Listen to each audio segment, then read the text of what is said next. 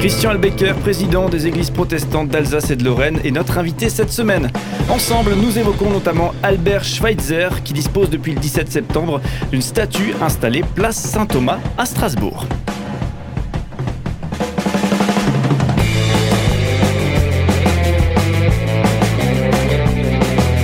Cinq colonnes à la notre invité de la semaine. Christian Becker, bonjour. Bonjour.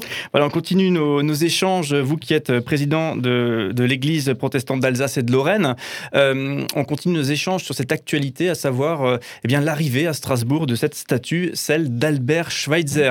On parlait un petit peu de l'histoire de, cette personne hier, et on va continuer aujourd'hui en évoquant plus en détail euh, sa, pensée. il est connu hein, pour certaines choses, et notamment il y a, un prix Nobel hein, qu'on pourra, qu'on pourra bien sûr évoquer ensemble. C'est un petit peu notoire.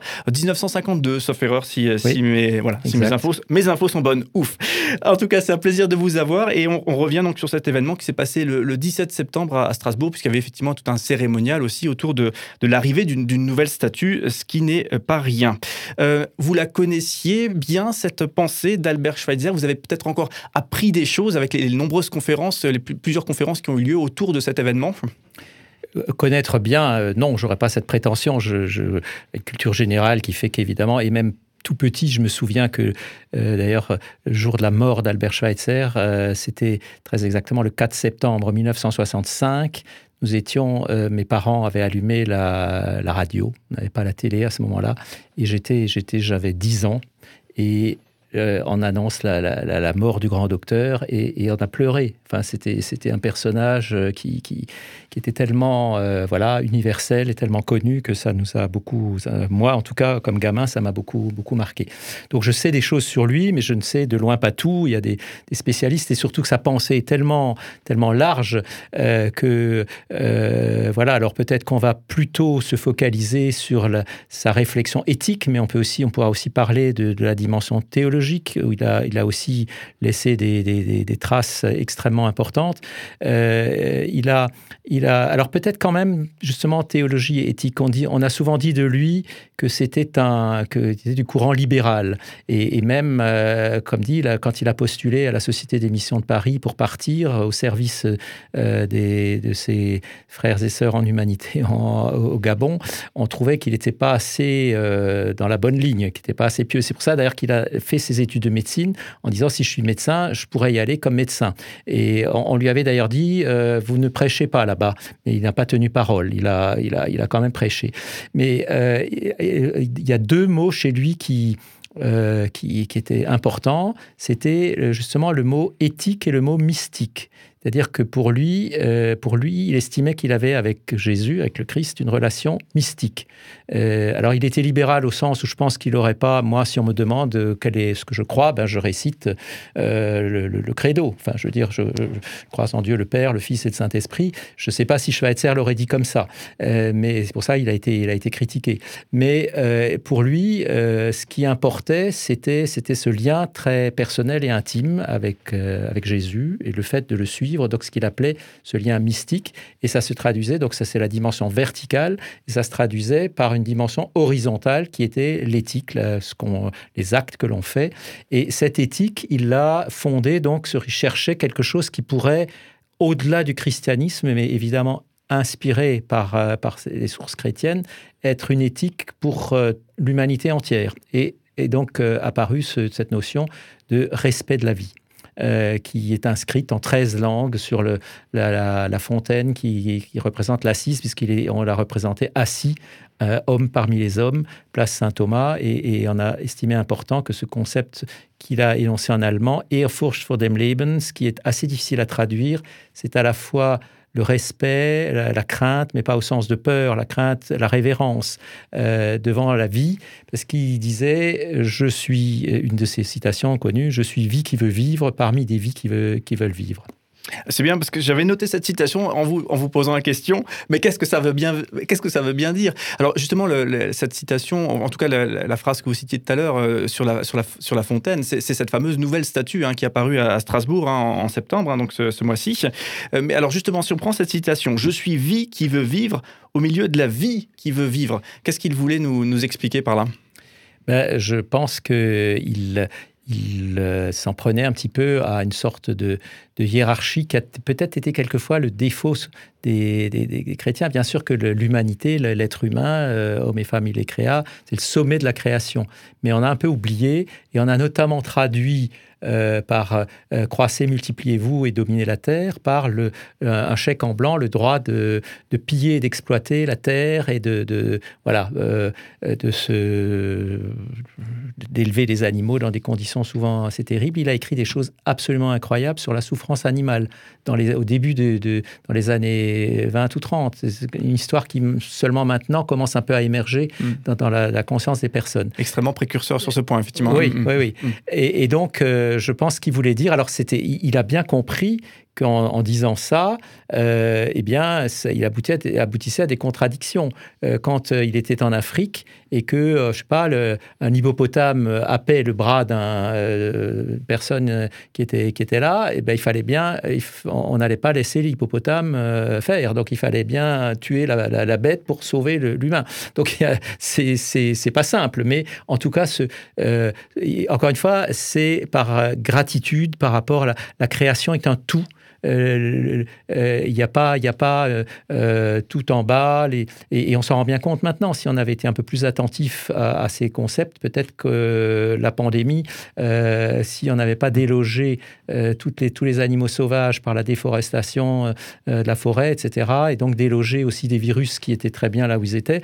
Enfin voilà, on a, on a oublié que, que la création bonne de Dieu était, était un tout. Et je pense que c'est ça qu'il voulait, qu'il voulait dire tout en précisant que euh, c'était pas, enfin il me semble, ça peut se mais c'est son, son, son, projet, son, sa, son idée, son concept, c'était pas un programme écologiste avant l'heure. Bien sûr, ça, ça a inspiré euh, l'écologie, mais il insistait aussi beaucoup sur le fait de dire sans vie spirituelle en amont, eh ben, ce respect de la vie, ça, ça demeure une idée vague et creuse, parce que ça va peut-être toucher quelques euh, quelques gens de, disons, euh, qui ont une éducation supérieure, qui sont sensibilisés au sujet, mais l'important, c'est de changer les cœurs, les esprits de, tous, les, tous les humains pour que ce concept de respect de la vie, au sens le plus large, qu'ils aient envie de le, vivre et de le mettre en, action. Et ça, c'est un, processus intérieur et spirituel euh, qui passe par la formation, l'éducation, aussi ben, pour les chrétiens,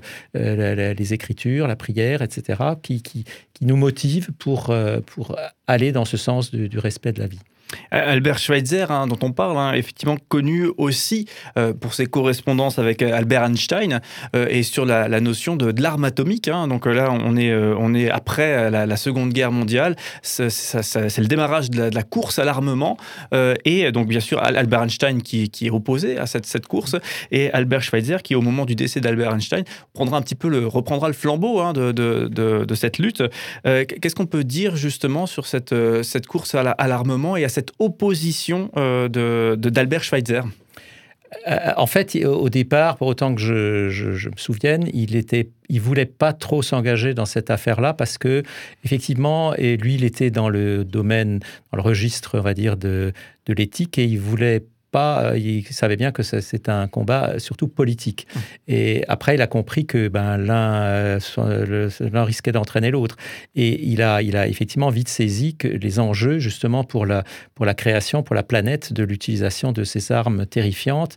Et donc, il, il a fini par accepter de, de s'engager avec d'autres intellectuels, et notamment euh, lors, de la réception du prix Nobel qu'il n'a reçu, euh, pour autant que je me souvienne qu'en 1954, devant euh, ce parterre de, personnalités mondiales, il a, donc c'était très tôt, hein, bien, avant que la, France ou d'autres pays disposent de l'arme nucléaire, en, en, soulignant les, dangers.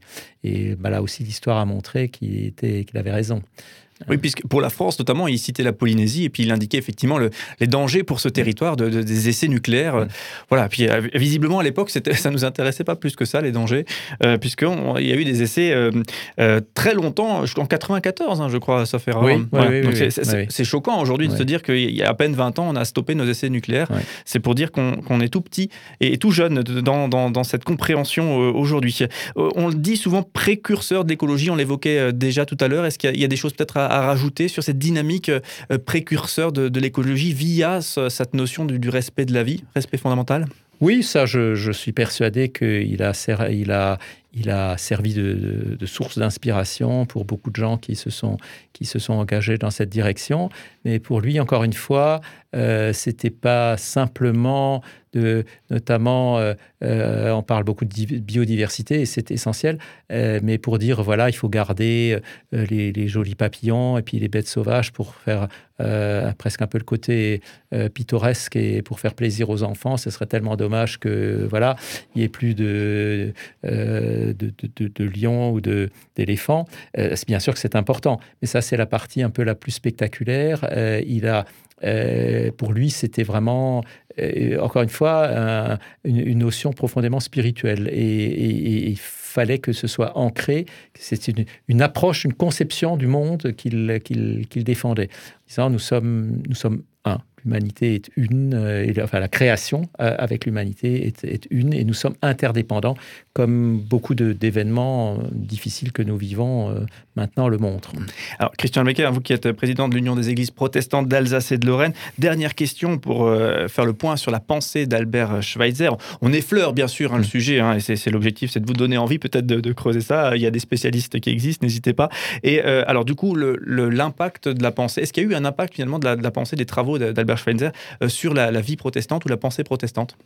Ah ben évidemment, il a, euh, il a notamment, bon, il, se, il se revendiquait du courant dit libéral, euh, mais il a notamment les travaux qu'il a fait euh, autour, à, l'époque, donc fin du 19e siècle, un des sujets qui, passionnait dans les facultés de théologie euh, et qui, a d'ailleurs amené à, des, débats extrêmement vifs, c'était sur l'histoire des évangiles. Enfin voilà, qu'est-ce qui était, la question qu'on se posait alors, c'était de dire qu'est-ce qu'est-ce que Jésus a vraiment dit et qu'est-ce qui est, qu'est-ce qui qu'est-ce qui est quelque part euh, interprétation de la, tradition, de, de, ceux qu'il a connus, etc. Alors bon, on avait, on mis des critères, etc. Et lui, il a dit, au fond, cette recherche n'a pas de sens. on ne saura jamais euh, ce qu'a été exactement ce qu'il a dit tel jour. Je veux dire, les évangiles, c'est pas, c'est pas, c'était pas son agenda ou c'était pas euh, une, biographie qui a été écrite,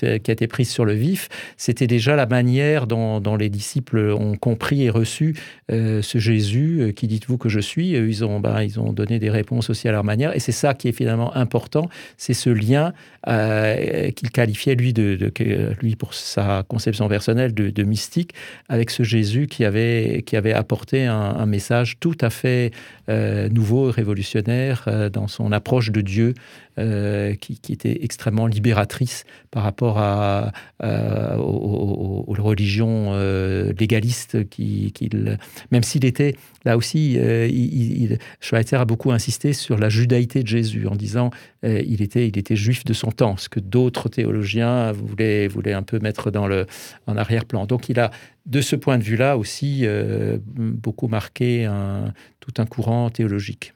Voilà, Albert Schweitzer, pardon, en tout cas, qui a sa statue maintenant désormais à Strasbourg, place Saint-Thomas. Donc, vous pouvez aller la, contempler, cette, cette, statue, depuis le 17 septembre. Et ben, du coup, euh, demain, on en parlera en détail avec vous, Christian Albecker, de cette statue, et notamment, effectivement, de la, dynamique œuvre d'art, œuvre artistique. C'est une nouvelle statue. Comment, finalement, on imagine euh, déjà l'envie de créer une statue et, comment est-ce qu'on fait concrètement, effectivement, pour, pour créer une sculpture à partir de, de ces envies? Une sculpture qui est dans les, les rues de Strasbourg, euh, pour le coup. Merci beaucoup, en tout cas, Christian Lebacker, d'être notre invité toute cette semaine.